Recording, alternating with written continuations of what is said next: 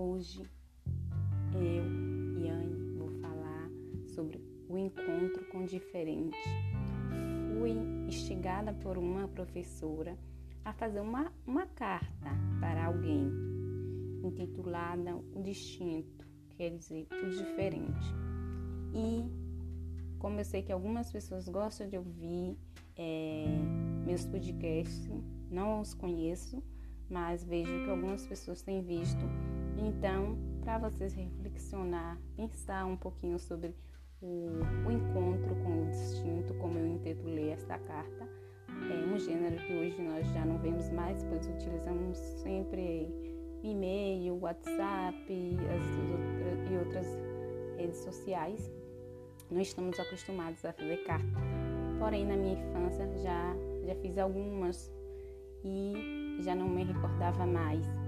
Mas o, o, o sentimento de escrever uma carta é muito bom. Quem sabe você aí que, que vai ouvir esse podcast não possa escrever algo para alguém, de repente, uma e-mail em forma de uma carta, só para testar se ainda você sabe escrever carta, dependendo da sua idade, você não não já não escreve mais, dependendo da idade, talvez você lembre de algumas coisas. Então eu resolvi gravar e esse vai em homenagem para vocês. E a, a carta é intitulada O Encontro com o Distinto.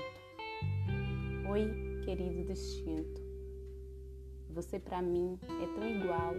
Nós sentimos a dor, o frio, o calor, o medo, as angústias, as inquietações, tristezas, os ciúmes, as confusões de pensamentos e principalmente, e principalmente o medo da morte.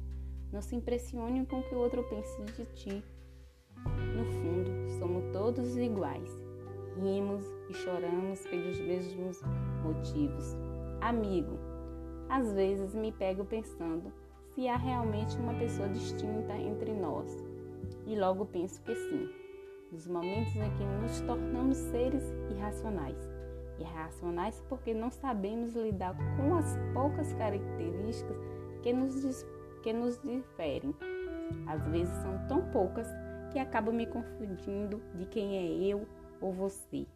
Se te maltratam, mal, mal, maltratam a mim, pois você ainda que eu ainda que eu não queira admitir é parte da minha descendência.